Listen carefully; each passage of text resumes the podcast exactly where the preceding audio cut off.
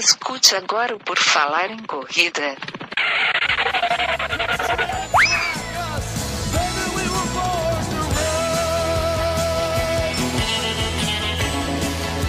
Are you ready to run?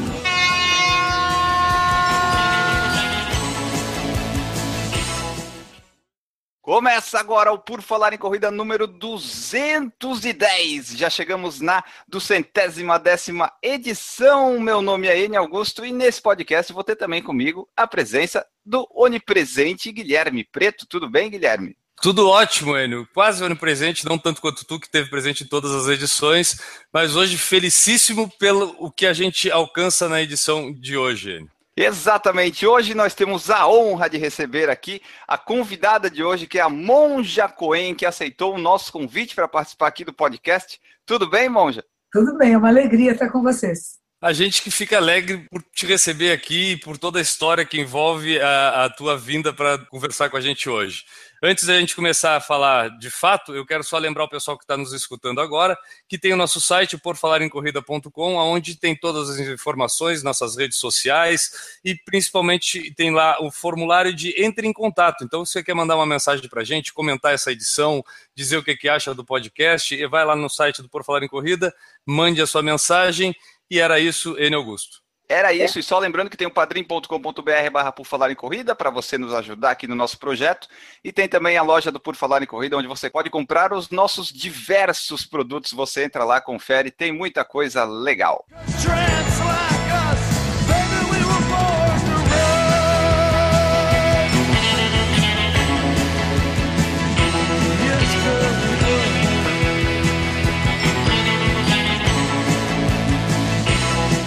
Ene Augusto, a edição de hoje é resultado de toda uma interação entre a gente, as pessoas que nos escutam, até onde a gente pode chegar. Isso tudo se reflete nessa conversa que a gente vai ter hoje com a Monja Coen. Monja, como eu já falei, é um prazer, a gente fica feliz pra caramba por você ter aceito o convite de vir aqui. Eu quero brevemente explicar para quem está nos escutando como isso tudo aconteceu. A gente tomou conhecimento da Monja através de uma ouvinte nossa, Andressa, que hoje é nossa madrinha do Por Falar em Corrida também e nossa amiga, por que não, que comentou com a gente de é, a monja ter mencionado o que o Daniel Oliveira teria falado aqui no podcast do Por Falar em Corrida. A experiência dele, quem não escutou, pode acessar depois o, o podcast com o Daniel também. A forma como ele vê, como é que ele sente toda a prática do esporte, do triatlon, isso tudo foi mencionado pela monja que escutou isso no, no podcast e a gente recebeu essa mensagem de uma forma totalmente imprevisível. A gente ficou muito feliz por linkar tudo isso. E a gente até acabou assistindo o vídeo uh, e, cara, eu particularmente, agora vou falar pessoalmente como Guilherme, não só não pelo Por Falar em Corrida, mas me tocou tanto que aquilo me emocionou de uma forma que pareceu que eu dei sentido muito à existência desse Por Falar em Corrida. Porque a gente pode alcançar coisas sem a gente pensar que pode alcançar aquilo. E hoje a gente está conversando com a Monja, é reflexo disso. Então, Monja, muito obrigado mais uma vez. E eu queria que, só para a gente começar a conversa, até para leigos como a gente em relação ao, ao, budismo e ao zen budismo, que você explicasse quem é a Monja Coen dentro dessa religião, o que significa o zen budismo. Acho que isso é muito amplo até para poder ser falado em poucas palavras, mas resuma um pouquinho para a gente o que é o zen budismo e quem é a Monja Coen eu participo, eu sou membro de uma ordem religiosa que chama Sotozen, que é um nome japonês, e é o Zen budismo japonês. O Zen significa meditar. A palavra Zen quer dizer meditar. E a meditação é uma coisa que Buda, o Buda histórico, fazia na Índia 2.600 anos atrás. Então, nós estamos falando de uma tradição de 2.600 anos, onde ele dizia, porque Buda significa aquele, aquela que acorda, que desperta, o iluminado, ou seja, alguém que está com presença absoluta, está completamente desperto, consciente, que vê a realidade como ela é, sabe como está seu corpo, sabe como está sua passada, sabe como está sua respiração e por isso não se machuca e corre bem, por exemplo. Isso seria para nós o que é um Buda. É um ser que tem consciência completa do corpo e da mente. E que sabe onde está pisando. Porque quem corre na rua sabe que pode pisar no bueiro furado e ficar com a perna presa lá dentro. A ideia seria que tenha essa percepção ampla, a presença completa e absoluta de onde está. Isso se chama Buda. Claro que é para todos os aspectos da nossa vida. Por isso eu achei tão importante o podcast que vocês fizeram com o Daniel, e quem me fez ouvir esse podcast foi uma moça que me assessora aqui em Corrida, em São Paulo, chama Mônica Peralta. Ela falou assim, Monja, você tem que ouvir isso, porque isso é o Zen. Ele fala aquilo que o Zen budismo fala. E o que você falou comigo um pouquinho em off, quer dizer, por que esse podcast está funcionando? Porque é sem intenção. Olha que interessante, o Zen Budismo trabalha muito com isso. Eu tenho uma intenção sem intenção. Se eu puser alguma coisa extra a respeito daquilo que eu estou fazendo, ele vai criar um obstáculo. Na hora que a gente não tem esse projeto, ah, eu quero ter um projeto. Eu, por exemplo, agora estou bombando no YouTube. Como é que isso aconteceu? Pois então, o meu bisneto veio nascer na minha casa, no meu quarto. E eles passaram um mês aqui, minha neta e o meu neto genro, né? E o meu genro neto tem uma empresa chamada Mova Filmes. Ele começou a assistir minhas palestras, disse, posso gravar? Eu falei, pode. Posso pôr no ar? Pode. E, de repente, ele não tinha intenção, nem eu tinha intenção. E, de repente, nós percebemos que muitas pessoas estão essa procura, como do seu podcast.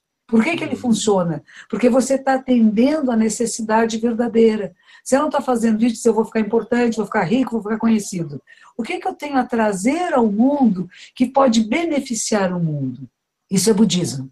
Isso é pensamento zen. O que fazer para fazer o bem ao maior número de seres?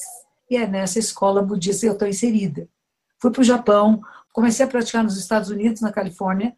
Aí fui para o Japão, fiquei 12 anos morando no Japão. E eu tenho uma, uma irmã no Dharma, que a gente chama uma monja nos Estados Unidos, em Los Angeles, que ela acabou de me mandar uma foto dela saindo de uma corrida e dizendo: Olha só, depois de 20 anos de Zen budismo, eu corro para comer uma barra de chocolate. Eu achei isso engraçado, porque ela corre lá em Los Angeles, né?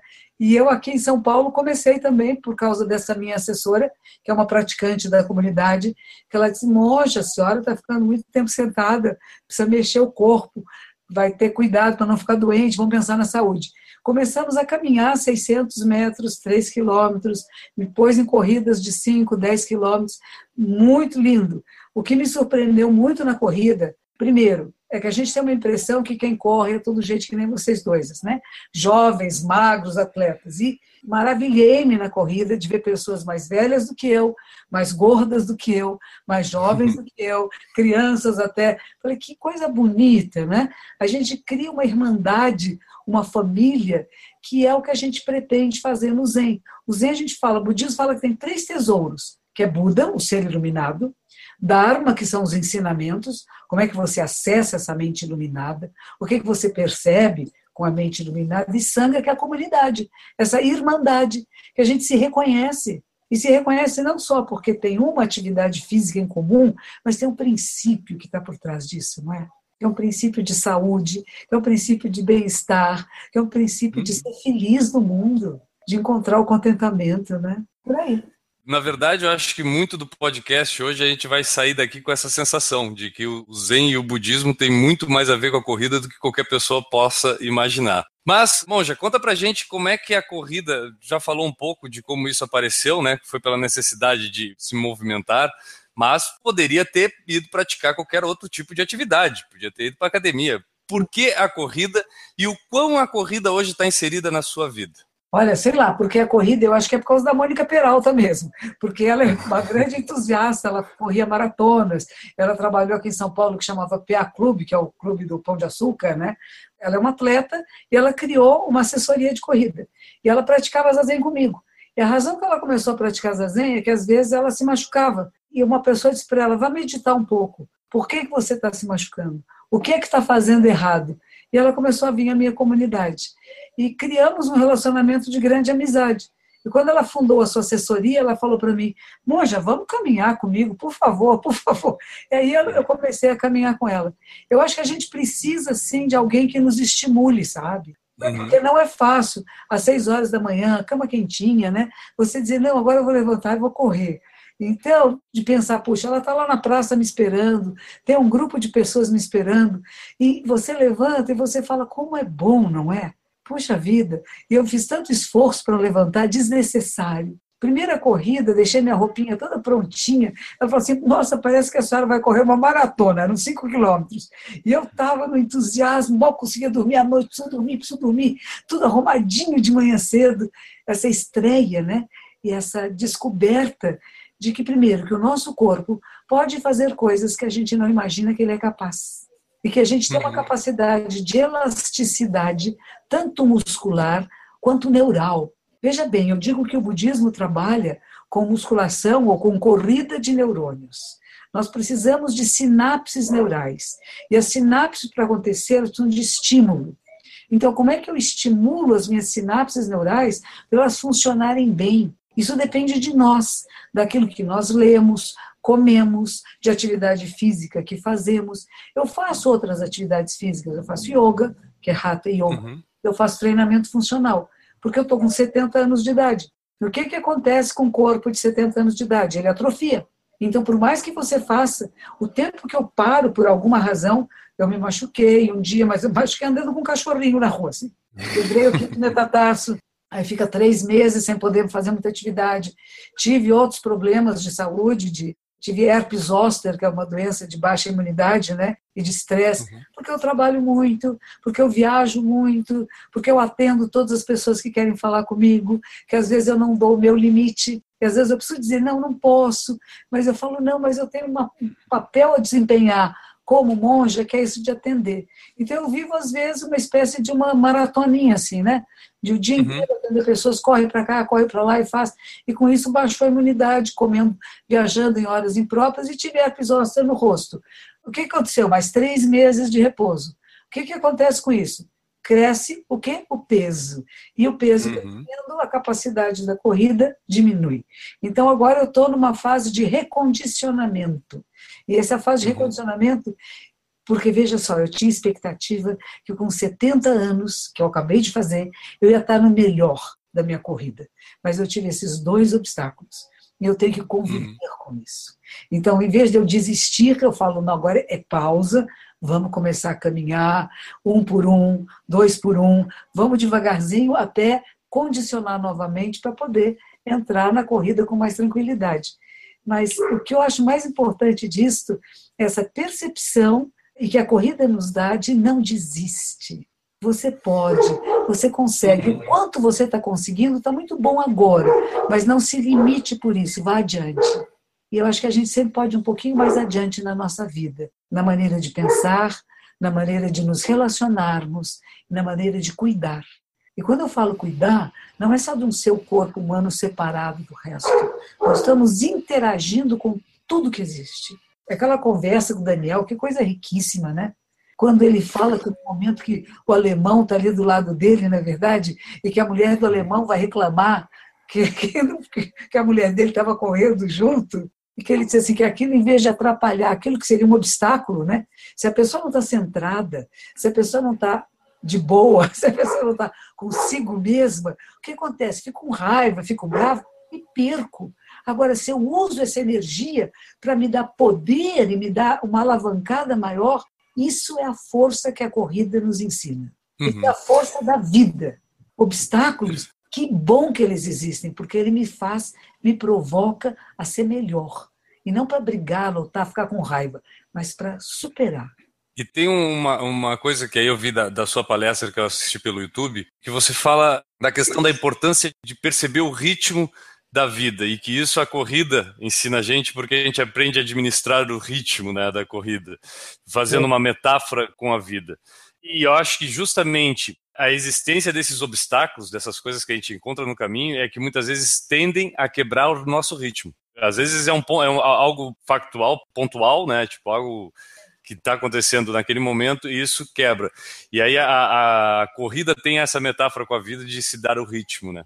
Pois é, porque é muito importante, né? Como é que você termina uma corrida, se tem ritmo. Pessoa que sai muito desesperada no começo, né? A gente vê toda largada, tem aqueles que não treinaram direito, que não tiveram assessoria, né? que não estão preparados, sai feito uns loucos, né? E depois você passa Sim. por eles bem alegrinho, assim, né? Oi! Porque eles não estavam prontos, né? Aí eles param, não chegam no fim, se arrastam, né? Quando não teve treinamento adequado. Então, esse condicionário é muito importante. Essa é a nossa vida. Às vezes a gente quer fazer coisas que a gente não está preparado para fazer ainda. Aí não dá certo. Aí a gente fala, ah, por que, que não deu certo, né? Tenho inimigos, tenho forças ocultas. Não, não, você não se preparou é preciso que você se prepare muito bem.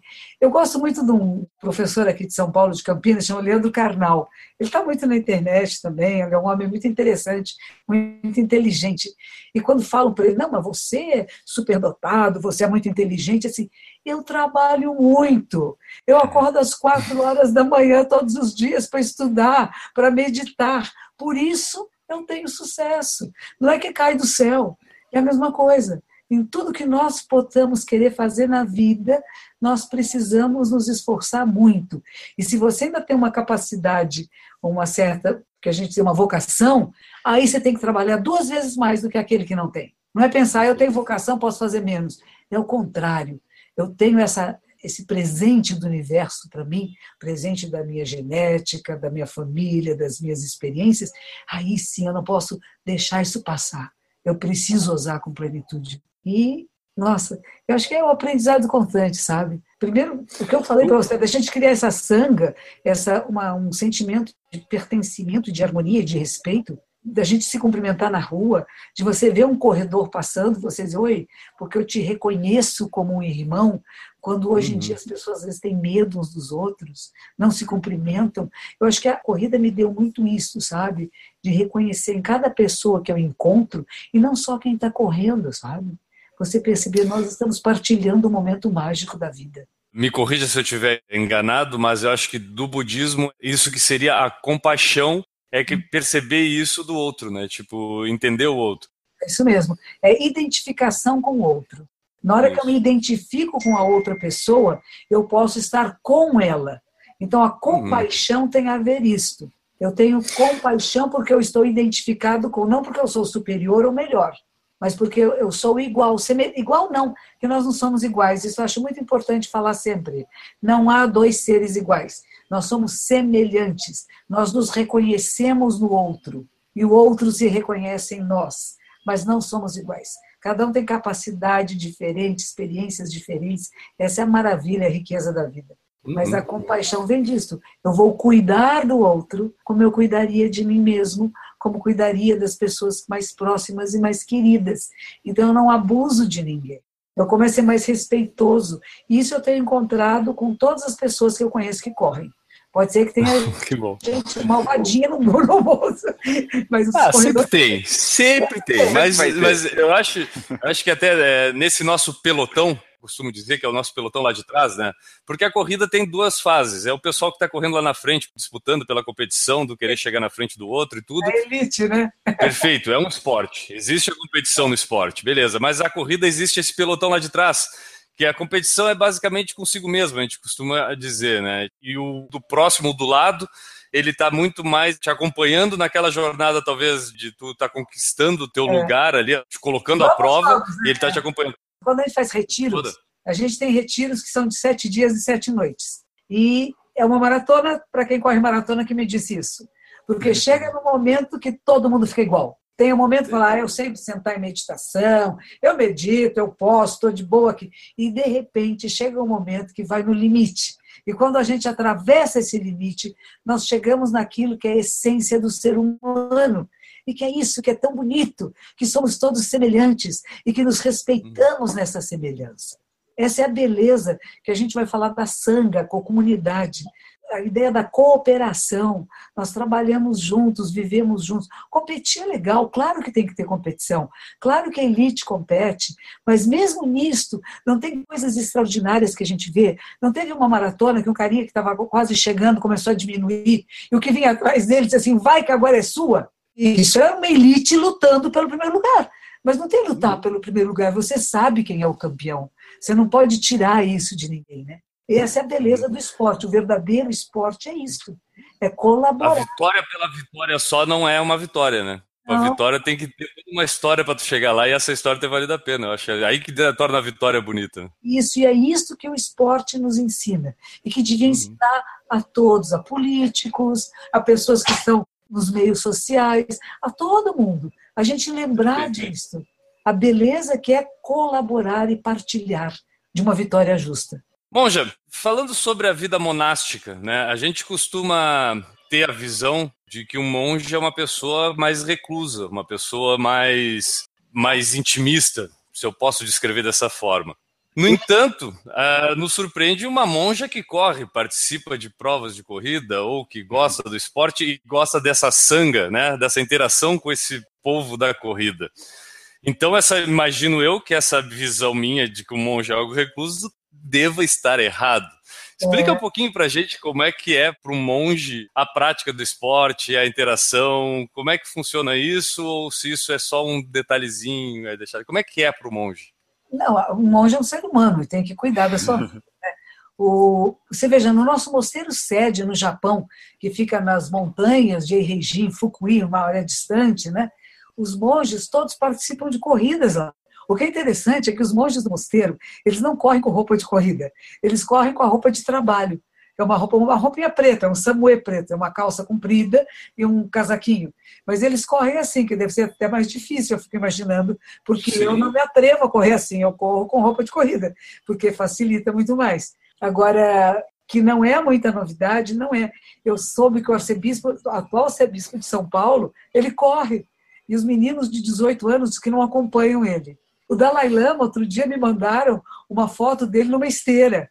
Então, a gente sabe que todos nós, humanos, precisamos de atividade e movimento. E o fato de ser monge, não me, de monja, não me separa da realidade da vida, da minha necessidade de comer, de dormir, de correr, de estar presente. A meditação, ela é parte integrante da minha vida. Às vezes as pessoas perguntam: quantas horas você medita por dia?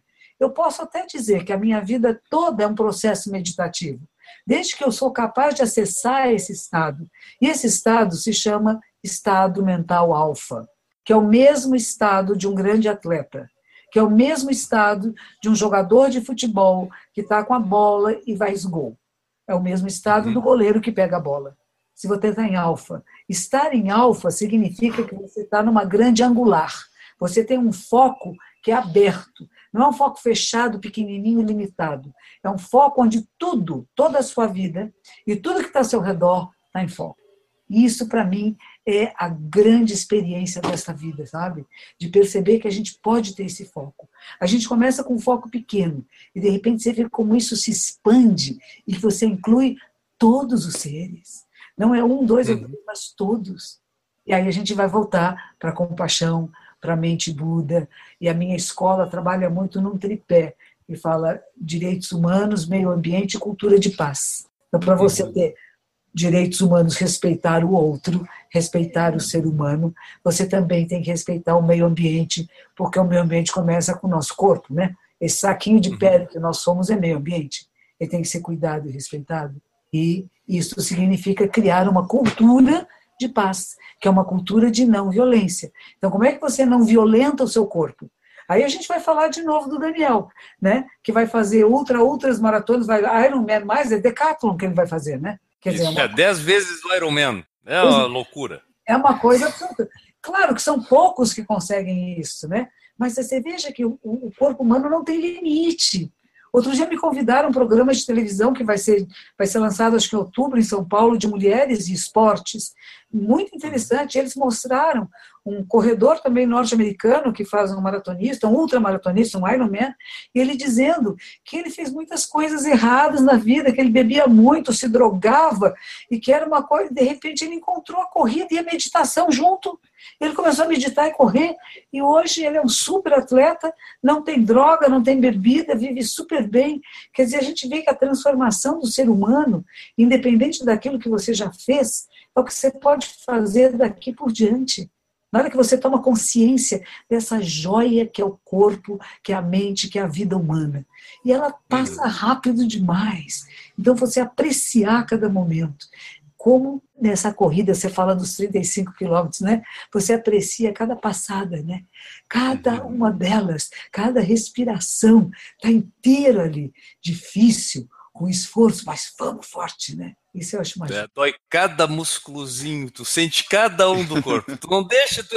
A gente costuma dizer, né, que depois do quilômetro 35 tu conhece músculo que tu nunca tinha conhecido na tua vida, tu acaba conhecendo no teu corpo porque dói é. tudo. Né? Tipo, ali é um sofrimento total. Depois do terceiro dia de meditação, 16 horas por dia de meditação, você conhece todo o seu corpo e toda a sua.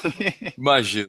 Aí você quer desistir, sabe aquele momento? Você fala, vou embora, esse povo é louco, é sabe do masoquista, não vou ficar aqui. Aí você fala, mais um pouquinho, mais um pouquinho. E aí tem a virada.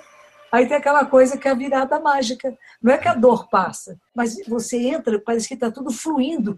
Todo o universo e você estão fluindo juntos. Isso é a meditação, isso é um retiro zen, que é muito próximo Perfeito. desse estado da corrida.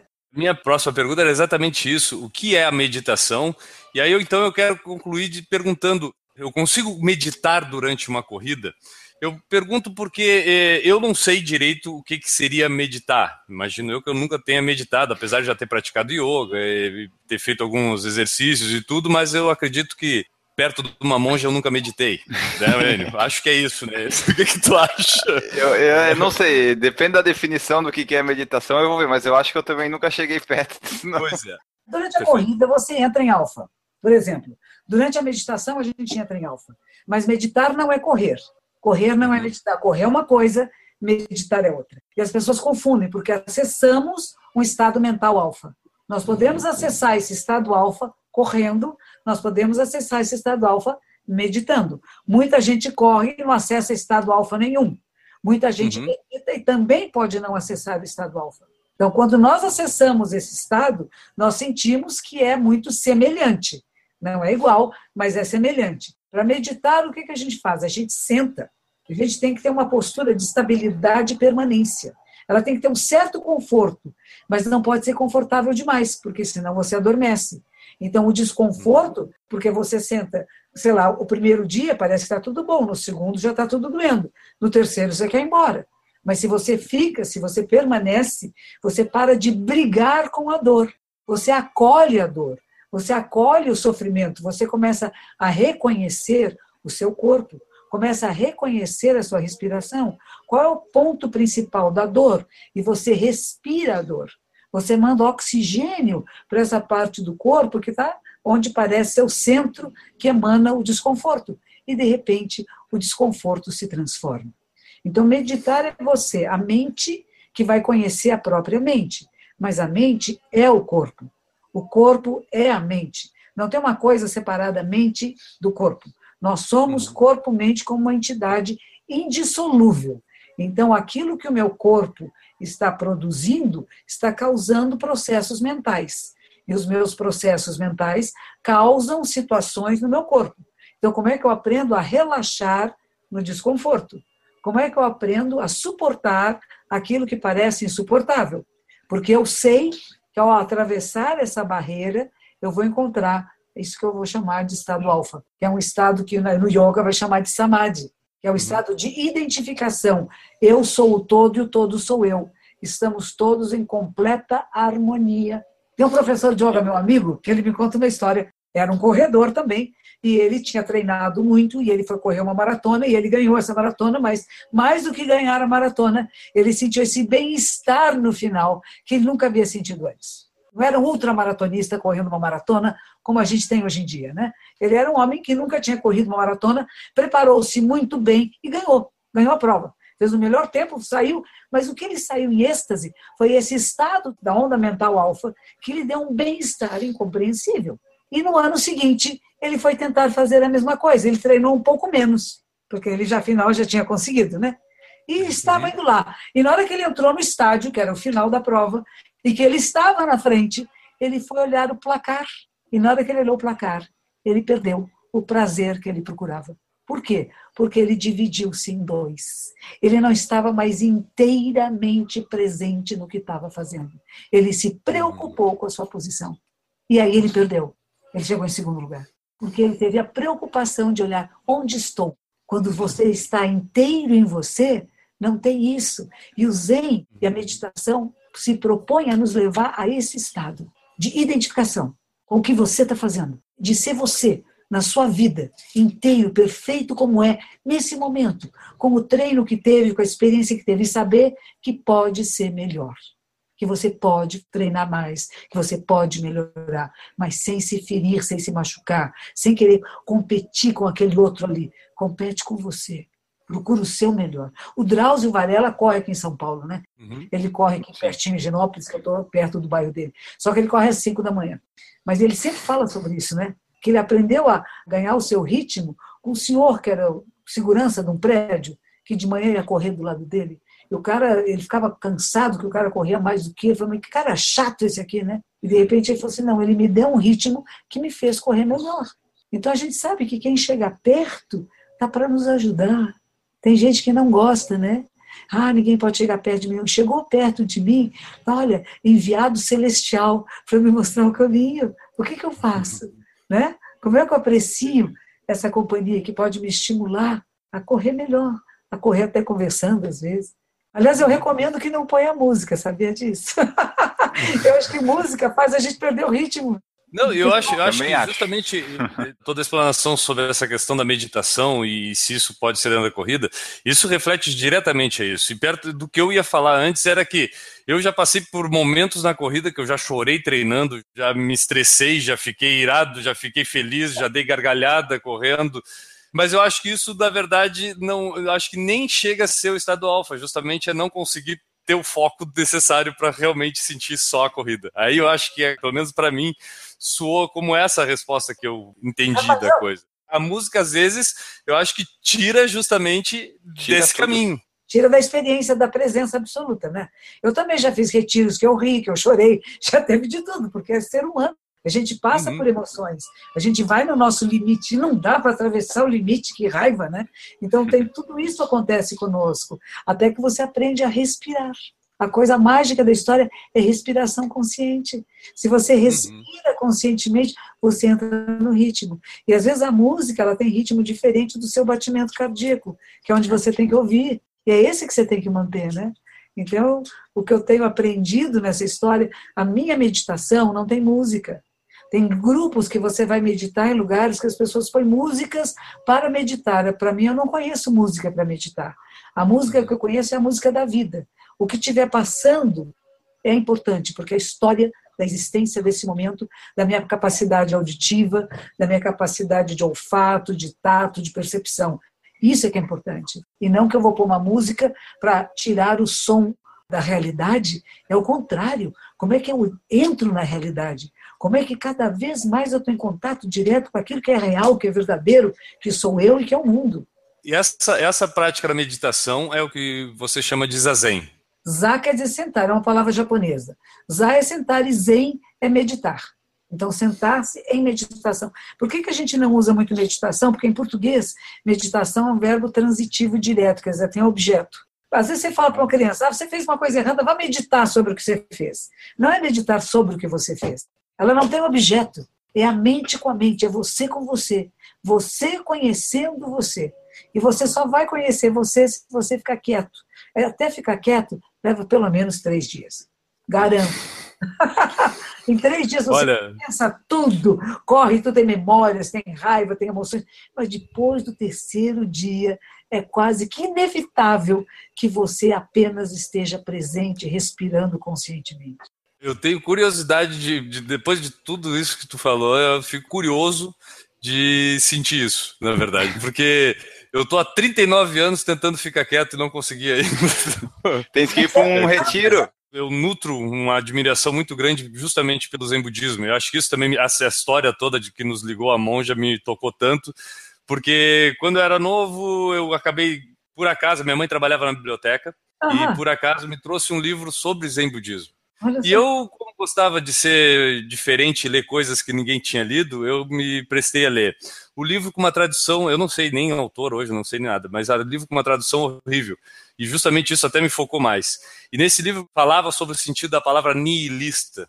Que algumas pessoas entendem o Zen budismo como algo nihilista, e, aqui, e, o livro explicava justamente ao contrário, que não existe esse nihilismo. Eu acho que está muito ligado a esse objeto que tu acabou de mencionar da história. E eu acho que existe até uma, um antagonismo entre o oriental e o ocidental também, a forma como o ocidental pensa e o oriental talvez tenha facilidade de pensar. Bom, resumindo, eu acho que eu já até não sei mais direito o que, eu vou falar, Enio, porque já me perdi. do niilismo, do niilismo. Tá eu fui falar do niilismo e me perdi.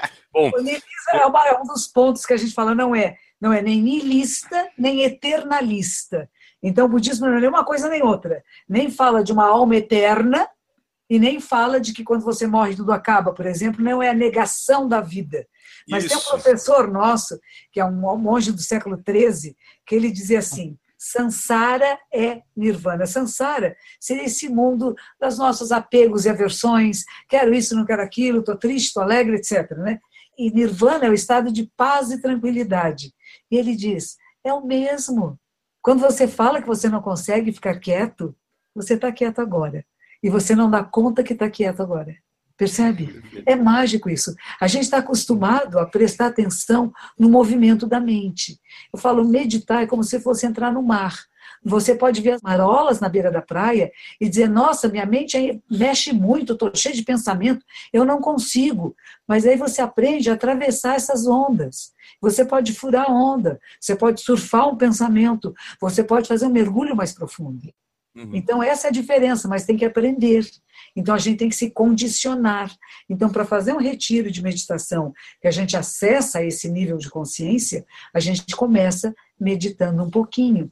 Cinco minutos, vai para dez, vai para meia hora, depois vai fazer um retiro de um dia, e aí você vai se preparando. Faz um retiro de dois dias e aí você faz o de sete.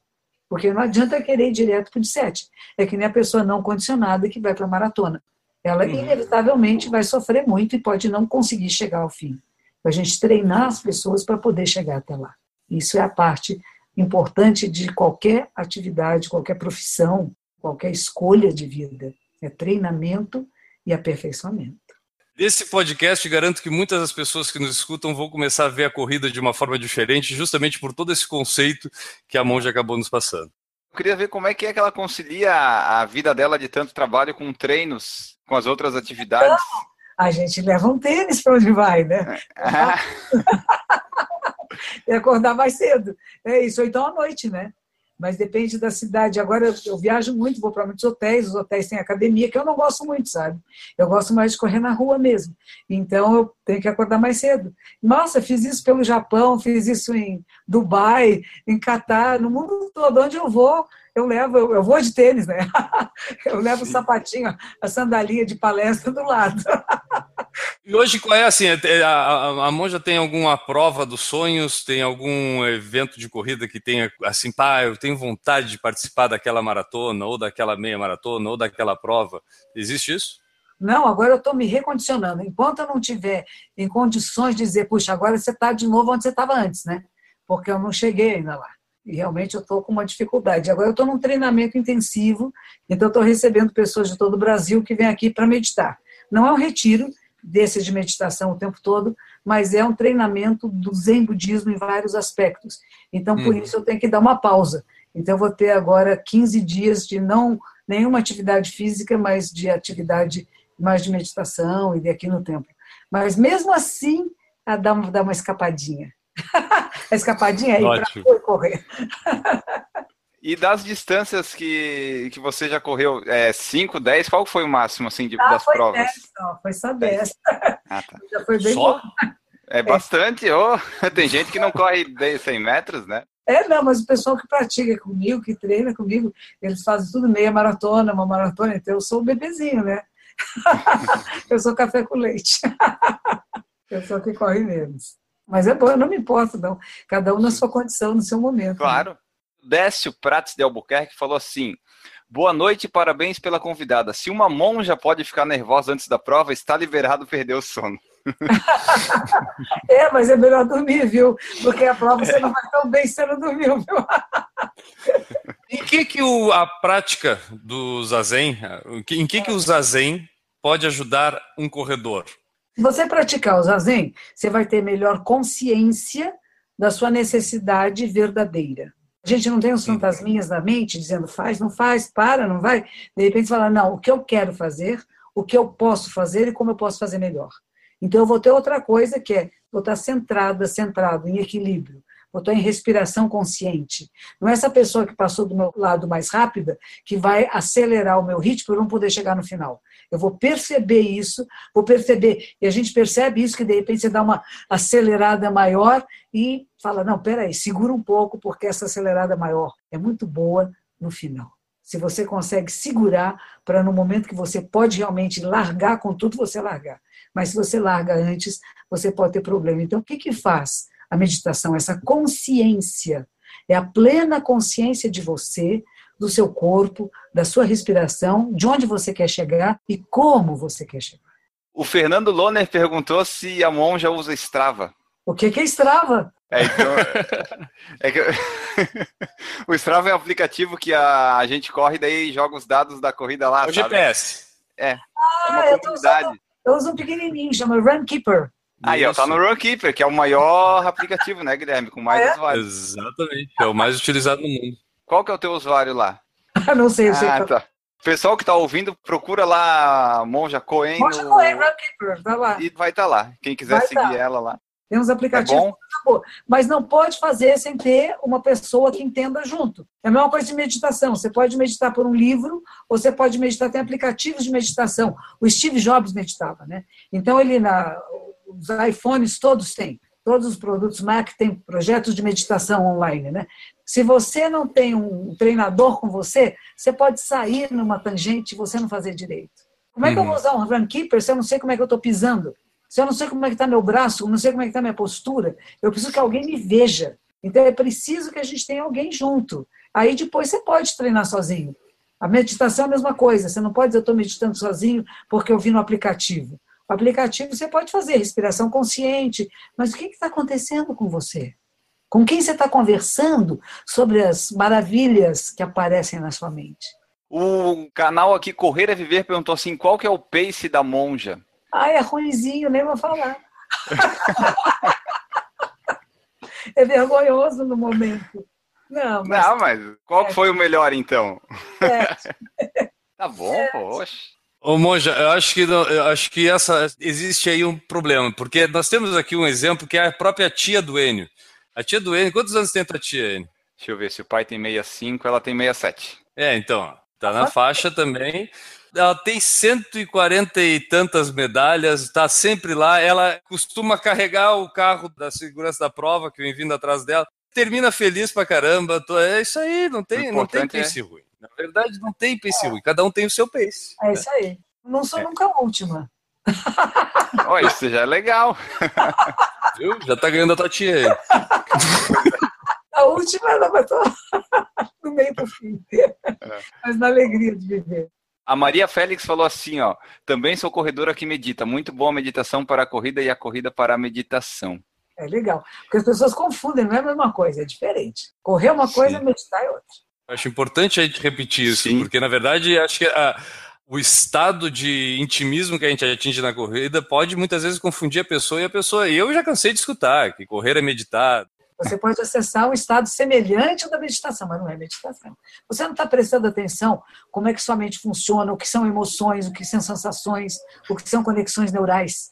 No momento da corrida, uhum. você tem uma preocupação maior é com o corpo mesmo, né? Com a uhum. musculatura, com a lactose, enfim, batimento cardíaco. É como se a mente estivesse pilotando o corpo.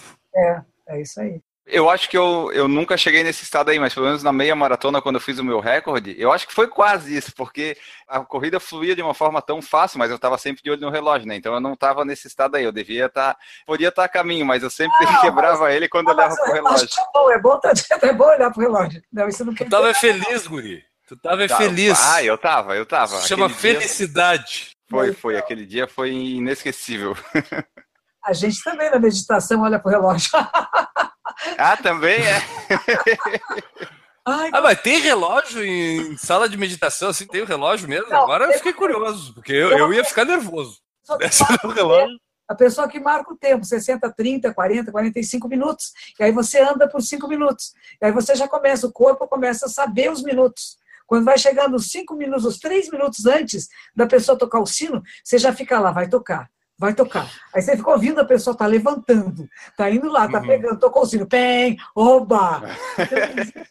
A gente tem uma legal. coisa com o tempo, né? Até que chega um Legal. momento que você se torna o tempo.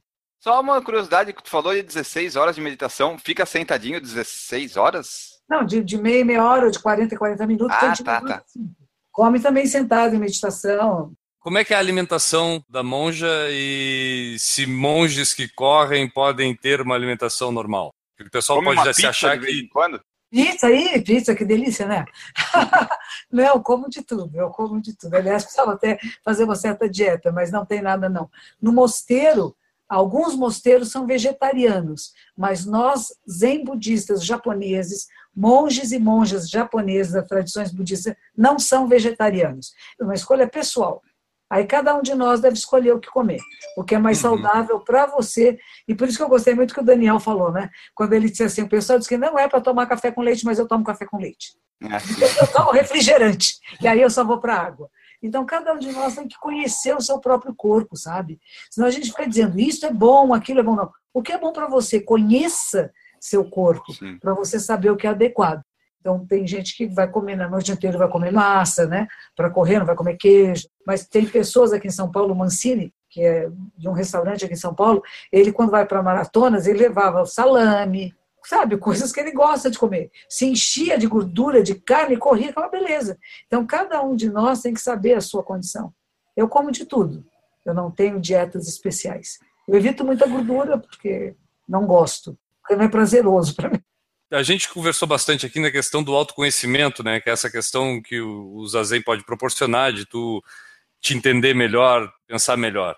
Autoconhecimento é autocontrole, porque, por exemplo, isso pode me deixar uma pessoa mais calma, uma pessoa menos ansiosa, porque eu percebo o momento de ansiedade e evito isso, isso seria o autocontrole, ou é simplesmente autoconhecimento e autocontrole são coisas separadas aí e uma coisa não está ligada à outra? Não, tá ligada, tá tudo ligado, né? Tudo está sempre ligado um com o outro, né? Então, na hora que eu percebo que eu tenho uma tendência de uma ansiedade maior, eu vou estar consciente disto. E quando eu começo a ter aquele estado de ansiedade que eu já sei como é que é, eu começo a perceber que ele está crescendo, eu pergunto: será que é necessário? Será que neste momento é necessário? E eu volto a respirar conscientemente. Sabe, às vezes eu tenho isso, o trânsito de São Paulo às vezes é danado. Então, outro dia eu estava indo para o dentista e eu comecei a ficar ansiosa, estava na hora e não estava chegando, e estava tudo parado. E de repente eu peguei e me encostei no carro, no banco do carro, eu estava guiando, respirei e disse: eu vou chegar na hora que eu posso chegar. Eu estou fazendo o melhor que eu posso para chegar na hora, mas se não der, é a hora que eu vou chegar. Ainda cheguei lá, fiquei esperando na sala de espera, porque ele também estava atrasado. Aí você percebe, tem uma, uma sincronicidade à vida e o mundo que você não precisa correr atrás assim, né? De ah, essa Não. ansiedade é um pouco extra, mas a gente tem. E quando tem, respira e deixa passar. Não entra naquele fluxo que acaba fazendo mal, né? E uma das coisas que Buda ensinava, que é muito importante, é isso: não há nada fixo nem permanente. A cãibra não é fixa Ótimo. nem permanente, ela passa, como tudo passa. Uhum. E a gente ter paciência. Maravilha. A Jéssica perguntou se tu segue planilha ou tem algum coach. No caso, é a Mônica Peralta que te auxilia, É é a Mônica isso? Peralta, Peralta Sports, ela me faz planilha assim. Não faz nada sem orientação, né? Não, tudo com ela, senão não dá certo. E a última aqui, a Renata Mendes, que é nossa ouvinte, lá da Califórnia, perguntou assim, ó. Monja, você assistiu o filme Comer, Rezar e Amar? O que acha da parte de rezar, meditar, da parte do sofrimento, da parte de ficar quieto e a mente viaja? É, mas é assim mesmo. A gente parece, o corpo está quieto e a mente está 10 mil por hora. E você observa isso. Mas você não se importa com isso. É que nem a cãibra, como ele falou. Você não fala, ah, isso me atrapalha. Não atrapalha, não. Isso sou eu. Isso é um dos aspectos da minha mente. É como a marola no mar. Aí você vai mais fundo. E quando você vai mais fundo, está mais quieto, está mais tranquilo. Então, a gente vai encerrar por aqui, só que antes do final de cada podcast, a gente pede para o convidado deixar um abraço. Mas daí, no, no seu caso, a gente vai pedir para deixar um gachô. Isso mesmo. A gente coloca as mãos palma com palma. E que a gente Isso. não faz nada errado quando as mãos estão palma com palma. Que todos É. os seres se beneficiem. Para quem que a senhora gostaria de deixar um gachô no fim desse podcast? E agradecer por ter aceitado o nosso convite e participado aqui, ficou muito legal. Eu agradeço vocês, agradeço a Andressa e a Mônica Peralta, que me traz para esse mundo maravilhoso da corrida. Obrigada. E agora nós vamos nos despedir aqui do nosso podcast, porque a gente não tem mais nada, absolutamente nada para falar aqui, porque a monja já falou tudo. A gente vai fazer o final porque tem que ter um, uma coisa, um padrãozinho, né? Porque tudo tem início, acaba... meio e fim. Exatamente, e esse é o nosso fim, né? Nosso fim melancólico aqui. Depois de tanta sabedoria, ficou só eu e o Guilherme para acabar. Mas tudo bem, a gente vai, vai ah, fazer o nosso é, melhor. O mundo, o mundo é, é equilibrado por causa disso. Porque existem pessoas que nem a Monja Coen e existem pessoas que nem o Guilherme Wen.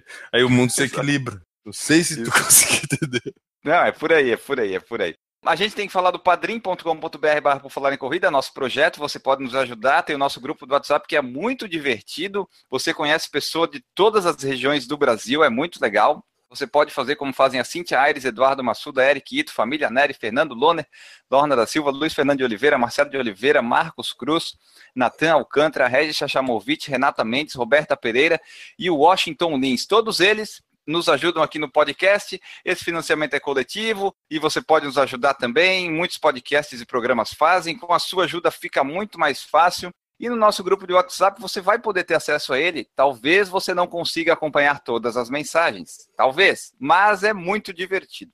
E agora vamos embora. Guilherme, para quem fica o seu gachô nesse final de podcast?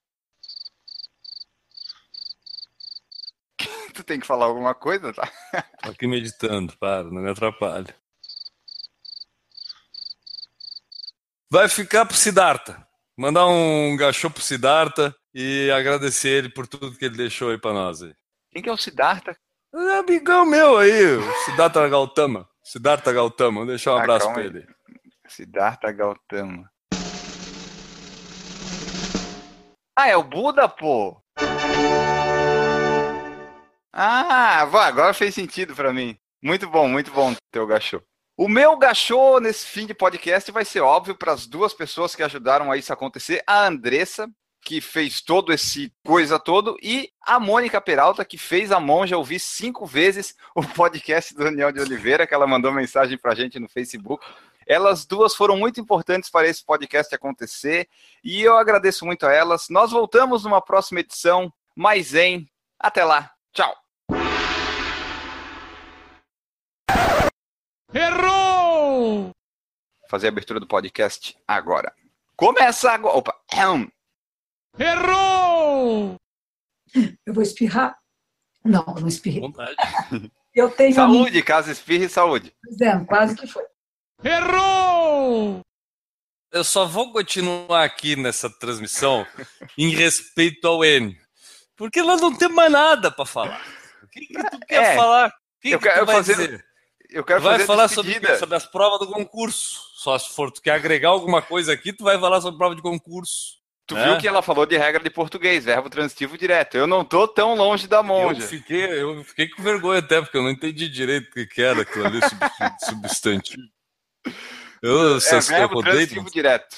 Eu sou um dos poucos engenheiros no planeta Terra que rodou em matemática no colégio, e sou uma das únicas pessoas no planeta Terra que nunca rodou no vestibular sem nunca ter passado em português no colégio.